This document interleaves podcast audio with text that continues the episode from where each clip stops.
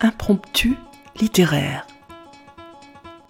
Voici quelques pages écrites par Anne Brunswick sur les Juifs de Sibérie, poétesse et universitaire, dont nous avons choisi de vous donner le témoignage.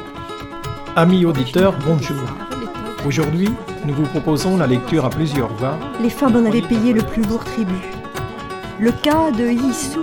Pour amener un peu de légèreté dans cet univers marqué par une histoire souvent Je vous ai choisi un extrait du chapitre 9, intitulé Assise près de l'incubateur, espèce de navire miniature en On plexiglas. sélectionne la main-d'œuvre destinée aux mines, aux chantiers, aux coupes de bois. Des textes d'auteurs du XXe et du XXIe siècle viennent jusqu'à votre oreille. Écoutez.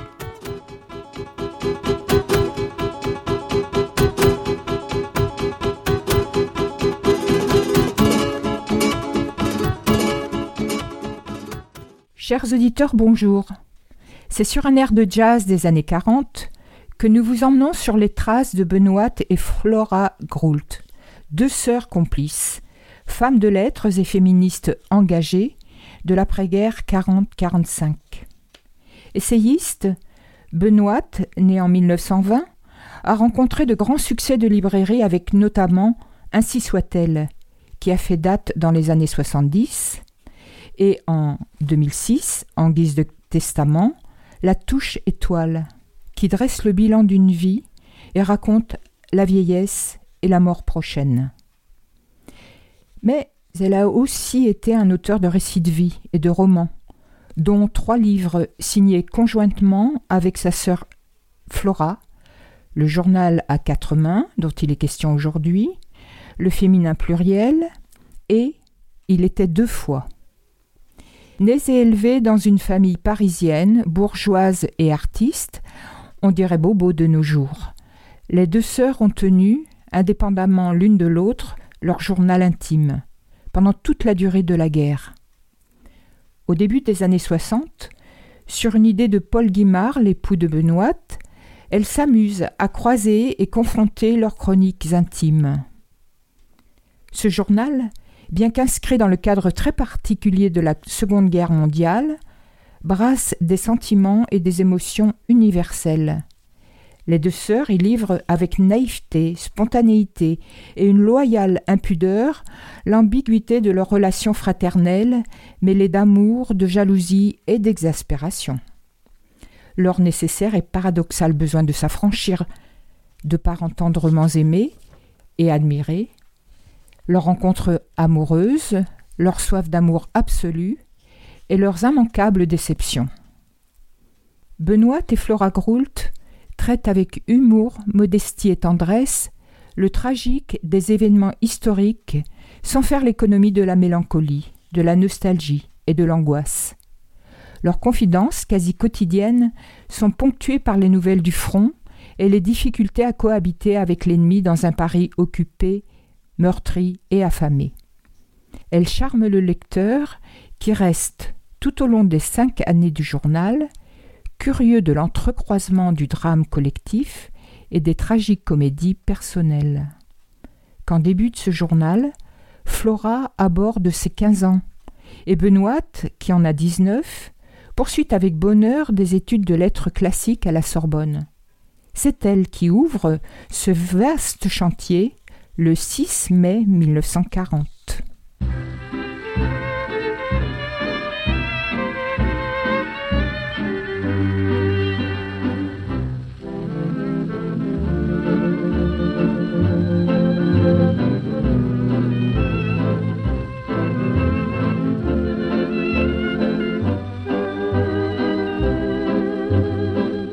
La guerre devient sérieuse. Mais on a moins peur qu'en septembre parce qu'on a eu le temps d'apprivoiser le mot, donc la chose. Guerre s'est laissée approcher gentiment. On dort avec elle depuis 246 jours déjà et rien n'a changé. On commençait à s'impatienter. Et alors, cette guerre? Quelques amis avaient bien troqué leur complet veston contre une panoplie de piou-piou, et nous les avions regardés d'un œil tendre au début.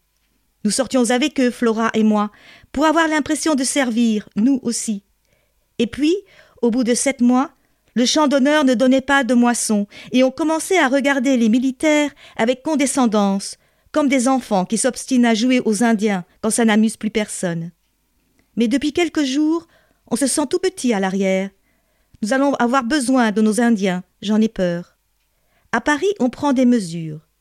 L'alcool et la pâtisserie se sont repliés sur des positions préparées à l'avance.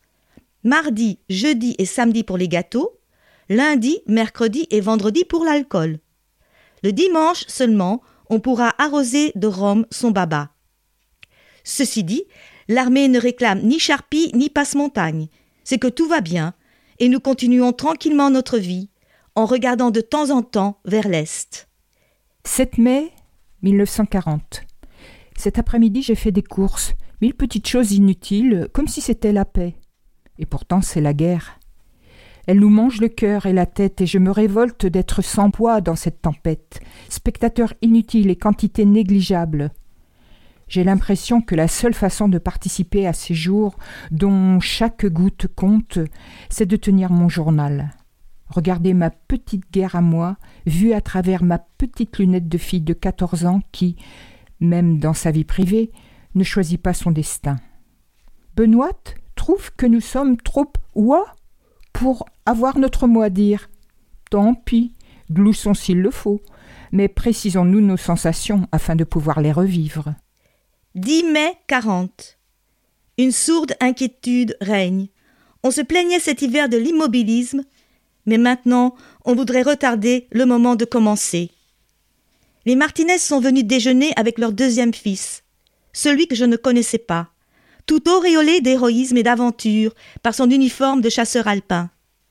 C'est un brun bleu, espagnol jusqu'à la fesse qu'il a étroite et insolente, et elle a bien du mérite à paraître telle sous ce rugueux lainage kaki qui comble les creux et masque les bosses. Il a le regard aussi noir que les cheveux et enfoncé sous d'épais sourcils en coups de fouet. Il part en Norvège après-demain. Pendant tout le repas, tandis qu'il mange en silence, son œil est fixé sur moi. Mais c'est seulement au moment de me dire au revoir qu'il me demande de sortir avec lui ce soir. Il était temps. Bien qu'il présente tous les stigmates du gigolo argentin, mes parents, pris au dépourvu, ne trouvent aucune raison de s'y opposer. Et puis, on ne refuse pas une fille à un soldat. En me quittant, Pasquale me dit tout bas vous êtes mignonne à croquer. J'en reste pantoise. Serait-il idiot S'il m'arrive d'être croqué par un homme, je compte bien lui rester sur l'estomac. Je ne suis pas une bêtise de Cambrai qu'on suce et qui fond sous la langue. 11 mai 40. Pendant que j'ai dîné hier avec Pasquale à Saint-Germain-des-Prés, Hitler envahissait la Hollande, la Belgique et le Luxembourg. La grande bataille d'Occident commençait. Les Alliés ont immédiatement traversé la frontière pour se joindre aux troupes belges. Et pendant ce temps, nous parlions peinture abstraite et trou du cul avec les amis de Pasquale, une dizaine de sculpteurs, d'écrivains ou de peintres, tous méconnus sinon ratés, ce qui les rapprochait dans l'amertume et la grossièreté. Douze convives, dix-huit bouteilles. Décidément, Pasquale me plaît. Il est inculte, il ne connaît que quelques auteurs américains et des noms de cocktails, il écorche les mots difficiles, manque de tact et de psychologie, mais son œil sombre de desperado me donne envie d'aller voir au fond. Lou, y es-tu? Y cherchait quoi? Je ne veux pas le savoir. Il est trop évident qu'il n'y a rien en lui qui puisse me retenir. Sérieusement, mais cette attirance inattendue que j'éprouve précisément pour ce qui me choque en lui est un phénomène trop rare pour ne pas m'être précieux. 11 mai 1940. J'ai envie de m'adonner à la jérémiade.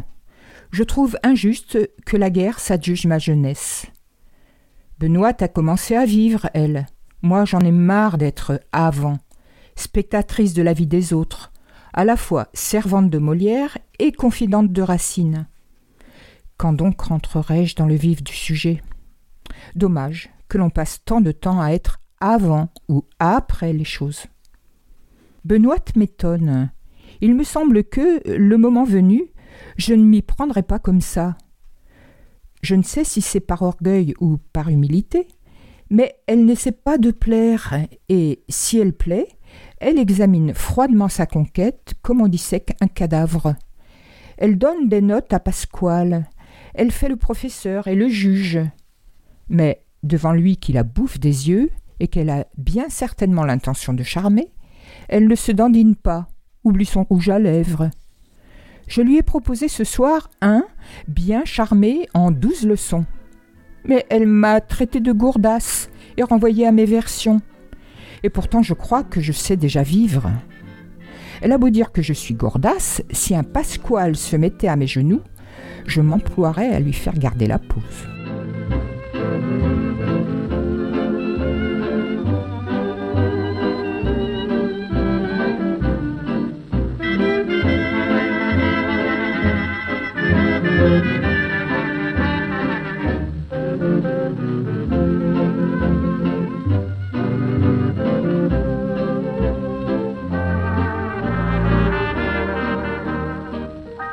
What a difference a day made. Twenty-four little hours brought the sun and the flowers where there used to be rain.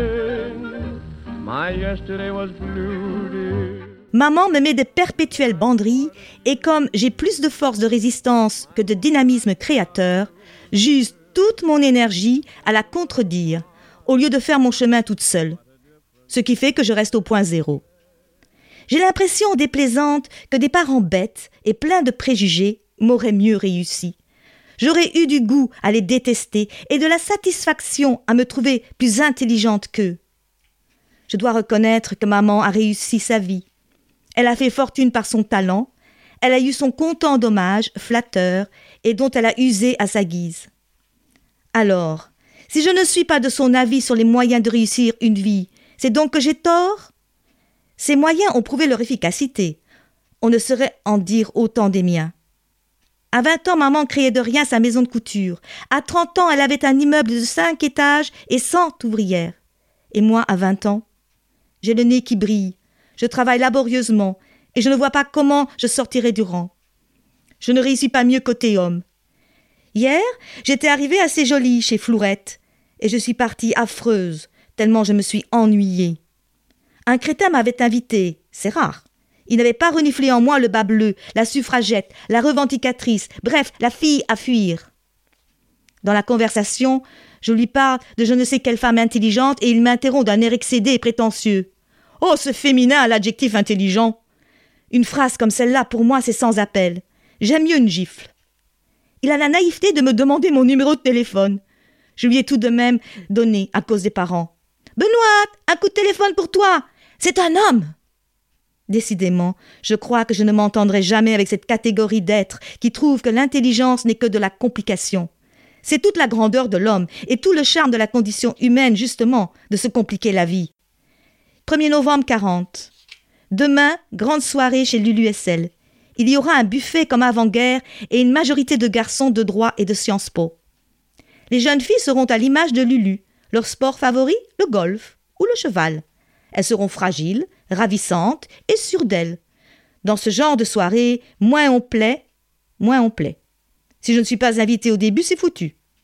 Les gens sont assez idiots pour avoir toujours envie de ce qu'ils voient dans les bras des autres. Ah, si je pouvais inviter et choisir moi-même, au lieu d'attendre d'un air faussement détaché en tripotant les disques. Mais il n'est pas question de refuser, ce serait lâche. Peut-être apprendrai-je un jour à m'amuser dans le monde? 1er novembre 1940. Potin de mer. Bijou a dit à maman aujourd'hui que son fils Baudouin avait un faible pour moi. J'en suis ravie. Je m'étais donné rendez-vous avec son admiration quand nous étions petits à Maison Lafitte, et qu'il aimait Benoît et me taquinait sans relâche. Ils étaient les deux grands, et moi la petite, la victime, celle à qui l'on promet la bicyclette au prochain tour et qui courent sans espoir derrière eux qui s'amusent, voulant sans cesse s'introduire dans leur cercle magique et sans cesse rejeter au dehors. J'ai souvenir de journées qui duraient cent ans, et d'une sensation de solitude définitive et désespérée. Benoît et Baudouin s'étaient associés pour découvrir les secrets de la vie. Ils avaient leurs sources, leurs éclaireurs et leurs dictionnaires. Bijou leur avait dit en guise de réponse Récitez le Je vous salue Marie et vous comprendrez. Ils se rencontraient dans le fond du jardin. dans un lieu que nous appelions la jungle, et, confrontant leurs informations, tâtonnaient vers la vérité. Benoît décrivait complaisamment comment s'était fait une fille, et Baudouin lui rendait sa politesse avec bonne grâce. Ma présence n'aurait été tolérée dans cette société secrète que dans la mesure où j'aurais accepté de participer à la leçon de choses et de servir de planche illustrée. Côté garçon, c'était Daniel, le petit garçon du jardinier qui jouait les utilités. Mais moi, je ne voulais pas savoir. J'aimais prolonger à l'extrême ce temps béni de l'ignorance.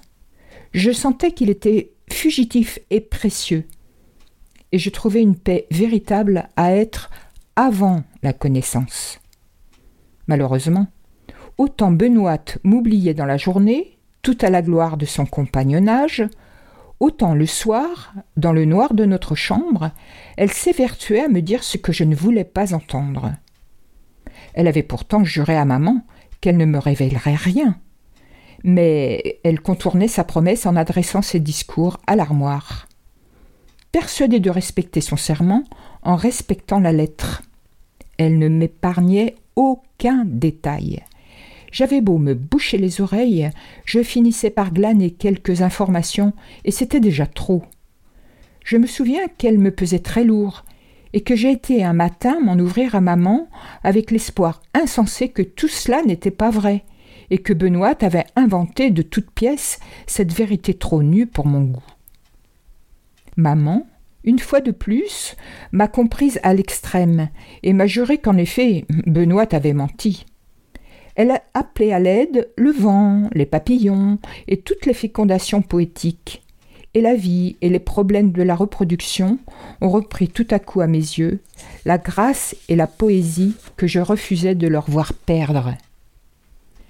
Forte de mon ignorance retrouvée, j'ai su longtemps encore nier l'évidence et me protéger de la réalité. Je reste très reconnaissante à maman d'avoir senti que je n'étais pas mûre pour la révélation et qu'il fallait, même au prix des plus gros mensonges, reconstruire mes certitudes. Je savais bien, au fond, que Benoît avait levé le rideau de la vraie vie. Mais la vraie vie était un rivage où je ne souhaitais pas aborder, et les adultes qui se débattaient sur les berges me paraissaient bien à plaindre. Benoît, plus sensible à la poésie de la vérité qu'à la vérité de la poésie, ne m'a pas pardonné ma pleutrerie, et afin de se désintéresser de mon instruction. Pas pour longtemps, hélas, car elle ne s'est pas renoncée. 3 novembre 1940. Donc, soirée hier chez Lulu. Sous prétexte de bavarder avec Madame Hessel, en réalité pour me voir à l'ouvrage, maman m'avait accompagnée. Ne fixe pas le revers de ton danseur. Sois plus souriante. Aie l'air de t'amuser, sinon tu feras tapisserie. Mais à onze heures, l'annonce du couvre-feu a obligé le troupeau des mères à fuir. Je suis restée seule sur le bateau, avec une centaine d'inconnus, sans espoir de pouvoir débarquer avant six heures du matin. Il allait falloir s'amuser pendant six heures, parce qu'il plaisait à la fée militaire Befehlshaber de transformer le métropolitain en potiron au douzième coup de minuit nous nous étudions soupçonneusement comme des galériens condamnés à la même peine. Eh bien, malgré mon boléro à paillettes, j'ai passé une excellente soirée. Parler drosophile, gêne et mosaïque du tabac avec un garçon charmant. Très grand, le dos un peu voûté, un peu vilain, un peu timide ou distrait, comme je les aime, d'une beauté qui ne s'étale pas bêtement aux yeux de n'importe qui. Un atout supplémentaire, des lunettes. Les lunettes sont le vouvoiement des yeux. Hélas, il ne savait pas danser, et nous n'avons pas profité des lumières savamment tamisées. Nous sommes rentrés ensemble, Jean et moi, par le premier métro. Il m'a ramené jusqu'à Solferino. Nous allons dimanche prochain au concert du conservatoire. What a difference a day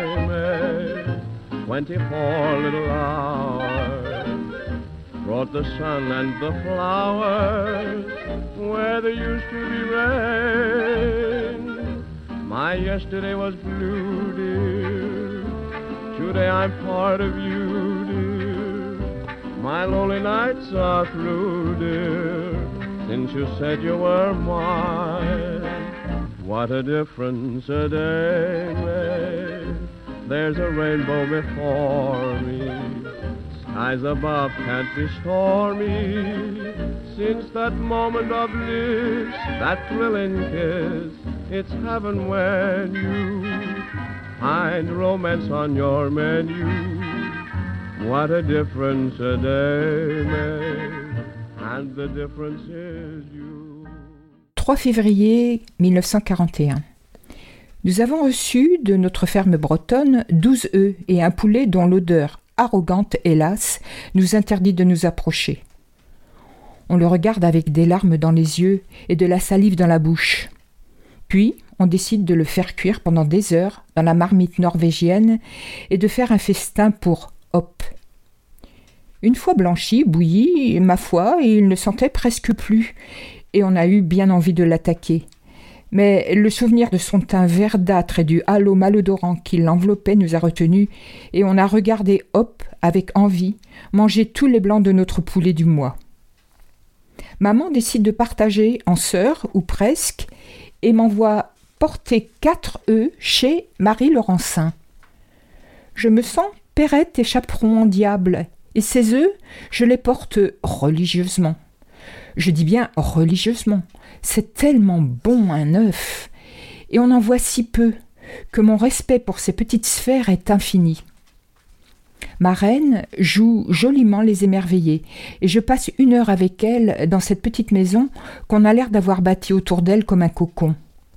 Elle me montre tout, chaque fois les ustensiles ménagers, les radiateurs, l'armoire à balai, avant de terminer enfin la tournée dans son petit salon capitonné de livres. Elle me raconte des histoires avec sa voix si fraîche d'enfant définitive et m'observe de tout près derrière les hublots de ses lunettes. Je m'assieds très droite et je me sens un peu chez la reine d'Alice Wonderland. J'écoute, j'opine, je dis oui, ma reine, et ma reine parle, parle, parle, parle. 5 février 1941. Il a neigé toute la nuit. Il y a 20 cm de neige tenace sur les trottoirs. Et comme on manque de gros sel, la neige vaincra peut-être Paris pour une fois.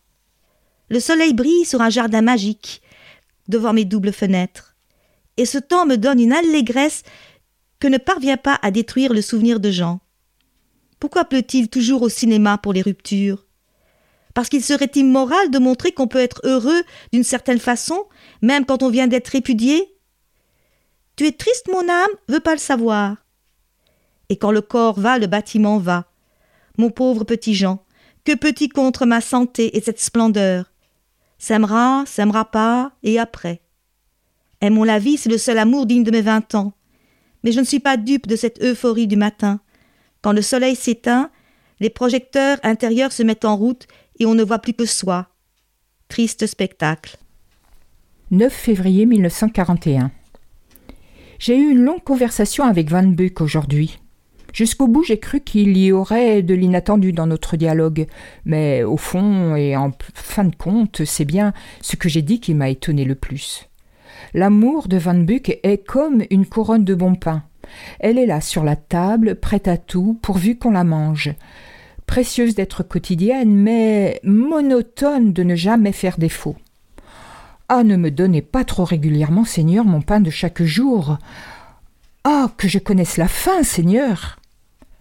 Après ce dialogue avec Van Buck, alors que j'avais envisagé jusqu'au bout qu'il me surprendrait, j'ai imaginé les deux ou trois petites phrases qu'il aurait pu me dire pour que je m'abatte comme une mouche. Ah, Van Buck, Van Buck, je suis une place faible. Tous les mots portent. Je m'offre à la conquête. Mais j'aime les conquistadors. Toi, tu t'amènes la chaîne aux pieds en bourgeois de Calais, prêt au supplice. Cela me gâche le tournoi. Comment veux-tu que je ne te supplicie pas? C'est ton rôle que j'aimerais jouer. J'aimerais aimer à en halter, à en supplier, à en déraisonner. Va-t-il falloir mettre une annonce? Donzelle, cœur à prendre, cherche chevalier servant, sachant causer d'amour. 2 avril 1941. Il m'en est arrivé une laide. J'ai perdu en pleine rue ce qui me tenait lieu de chaussures. C'était pourtant une feutrine, premier choix, montée sur liège, collée séco et clouée main, et déclouée pied. Soudain, en soulevant ma jambe, avec ma démarche de tous les jours, j'ai senti mille petits clous me rentrer dans la plante et j'ai réalisé que ma semelle gisait à côté de mon pied monté sur des pointes. Après ce supplice de derviche, j'avais dix centimètres de moins à gauche. Heureusement, si l'on peut dire, le pied droit s'est mis en l'unisson presque sans effort. Je me sentais comme Saint-Denis qui tient sa tête entre ses mains. Moi, c'était mes pattes que je portais, et j'avais l'air très très bête. J'étais à Levallois, et vraiment je ne pouvais pas imaginer ce qui allait m'arriver. Mais j'avais un vague petit espoir de miracle. Si le chambellan du prince apparaissait brusquement, cherchant une cendrillon, j'étais son homme. Les gens passaient et riaient bien, mais pas de chambellan. Alors j'ai marché sur mes soquettes, en ouvrant mes mirettes, jusqu'à ce que je trouve un cordonnier. Après s'être déhanché de rire, il a été adorable, a promis de recoller mes cruelles chaussures et m'a prêté une paire de tatanes 1920, comme on n'en voit plus qu'au marché aux puces. J'en avais encore plus honte que de mes souquettes. Et puis poser mon pied sur ce cuir inconnu, buriné, ravagé par les sueurs d'autrui, quelle épreuve.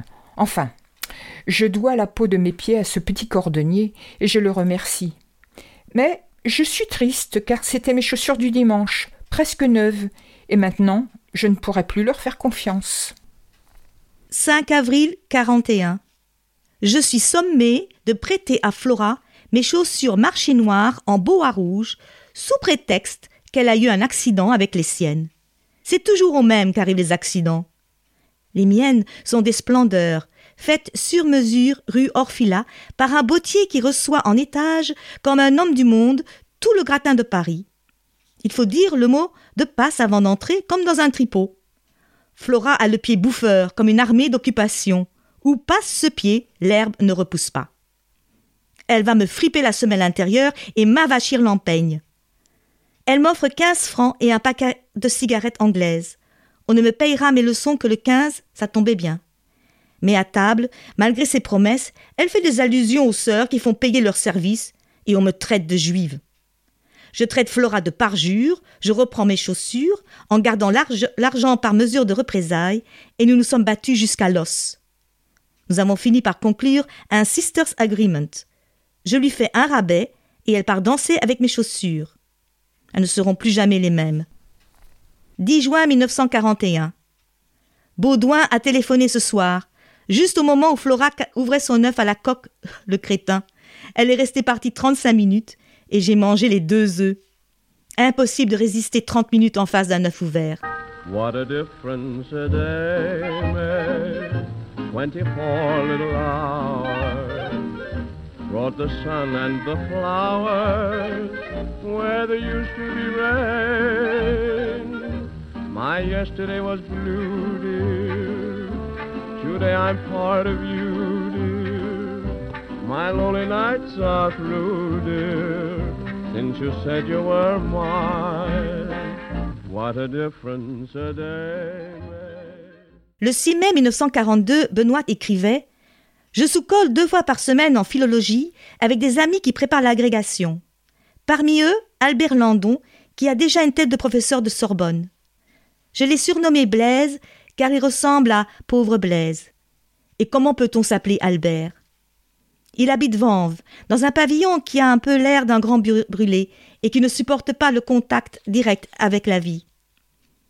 Benoît ne le savait pas encore ce jour-là, mais elle avait rencontré le grand amour, celui qu'elle cherchait vainement dans les soirées parisiennes sophistiquées agréées par sa mère.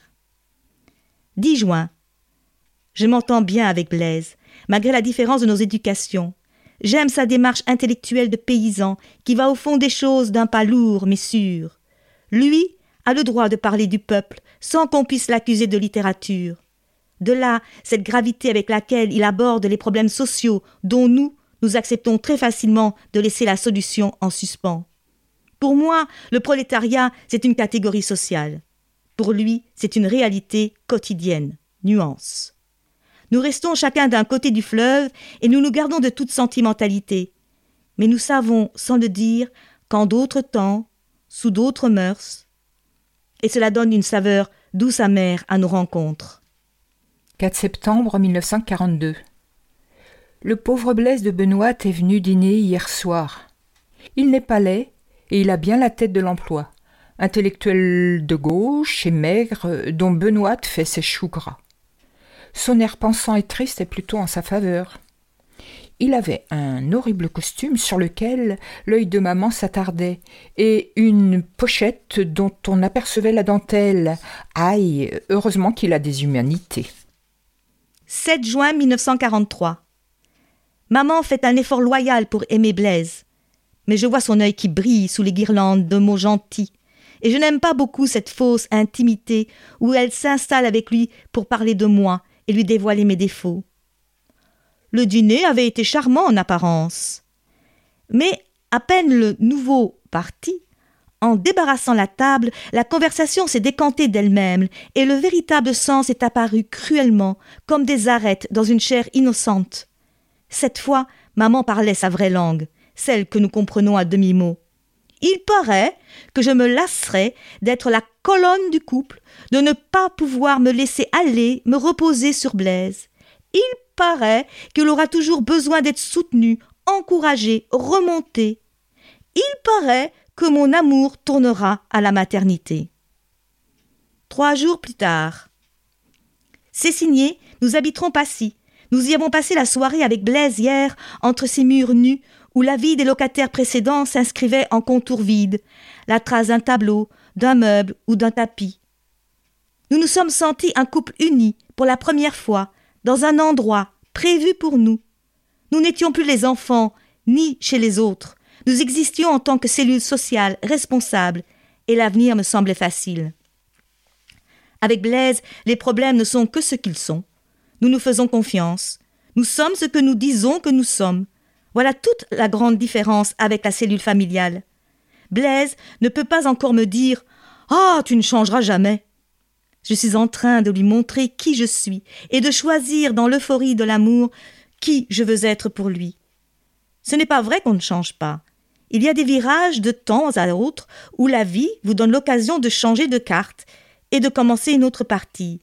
Le mariage en est un. On se sent neuf et on l'est. 12 juin 1943. La vache, elle me quitte. Me voilà destinée à vivre Castor sans Pollux, Éponine sans Azelma, Artémis sans Cunégonde. J'enrage, j'en pleure, et elle n'a même pas le temps de voir mes larmes. Elle empile ses dessous et ses dessus dans des valises, elle fouine dans mes biens pour distinguer le bon grain de livret, et s'adjuge tout ce que nous possédions en copropriété. Elle fait sa pelote et elle se taille. Bref, elle me laisse seule sur la plage, les bras ballants, dépouillée et triste. J'ai souvent pensé que c'était plein de charme d'être la cadette. Mais ce soir, cela me paraît mélancolique. Je voudrais mettre les bouchées doubles, les paroles doubles, tout lui dire, faire des pactes, sceller notre entente, mêler nos sangs, être sûr que c'est définitif entre nous. Le 3 septembre 1943, Blaise est appelé sous les drapeaux. Il rentre le 8 avril de l'année suivante avec une blessure dans le dos. Un poumon est perforé. Malgré les soins, l'infection gagne du terrain. Et enfin, le 10 mai 1944, Benoît écrit Blaise est mort hier à 10 heures. Cette horrible plaie dans le dos a cessé de respirer en même temps que lui, et il est retombé, soudain très lourd, sur ses oreillers en une seconde, sans un regard d'angoisse, sans une dernière phrase, sans un signe. C'était fini. Notre couple se terminait là, comme par un divorce. Je suis devenue en une seconde une femme seule et lui un jeune mort. Deux jours plus tard. Ses épaules larges entraient mal dans la boîte. On a dû l'enfoncer en appuyant sur sa poitrine et j'ai failli crier Attention, son dos Mais il faut me faire à cette idée que plus rien de ce qui le concerne n'est vrai. On lui avait mis son costume gris, le neuf. Pas de linceul, car c'est la guerre aussi pour les morts. Je n'ai pas encore osé approcher du papier pour l'écrire, et voilà deux jours que c'est arrivé. Comme si, de ne pas me le dire, donnait encore une chance au destin de refaire ses jeux. Car ce n'est pas possible. Blaise est un peu mort, peut-être, mais pas complètement, pas pour toujours. Je vais tout à l'heure avec maman à Saint-Mandé dire au revoir à son apparence. Il me faudra alors adhérer de partout à cette certitude. J'en tremble.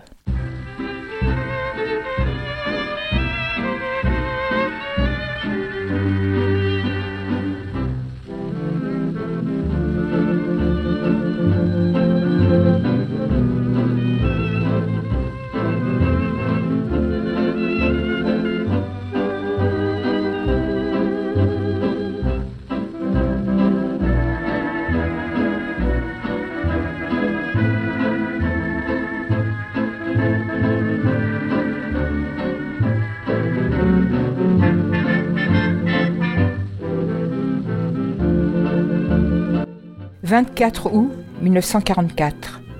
Paris a été libéré ce soir.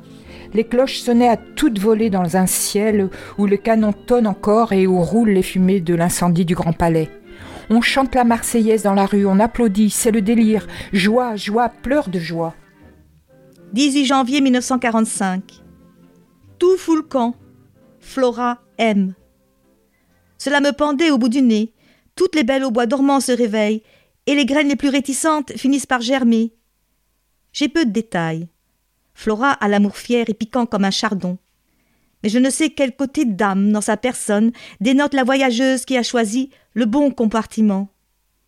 Finalement, c'est elle qui sera mariée, et moi, une jeune fille recommencée. Les choses, après une entorse vite réparée par la destinée, rentrent dans l'ordre prévu, et je pourrais être une dame d'honneur au mariage de ma cadette. Mais Flora, Pochemuse, Tartine, Lavampe, tu m'entends? N'oublie pas que les hommes mettent du désordre dans les salles de bain, pire que moi, et vous embrassent sans ticket, et qu'il faudra, entre deux extases, te faire cher. Je ne t'imagine pas dans ce rôle. Mais imagine-t-on jamais sa sœur dans les bras d'un homme? J'irai lui parler et lui expliquer ton cas, sois tranquille. Pourtant, je sais déjà, chérie, que je t'ai perdue. Tu es trop entière et trop raide pour devenir sa femme et rester ma sœur. Mais je suis là, et je t'attends au tournant. Tu finiras bien par tourner la tête. Je serai là, odieuse et chère, et tu t'apercevras qu'il n'y a rien de tel que deux femmes pour parler de l'amour des hommes. En attendant, mes vœux t'accompagnent, qu'il te brise ce que je n'ai pu faire qu'à moitié, qu'il te piétine le cœur pour n'en tirer que ce qui l'intéressera, qu'il s'installe comme un soudard dans ta belle âme tirée au cordeau. C'est ça l'amour, chérie.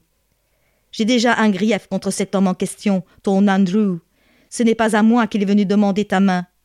Et pourtant, c'est moi qui l'avais, cette main, depuis vingt ans, dans la mienne. C'était la dernière chronique de ce journal à quatre mains.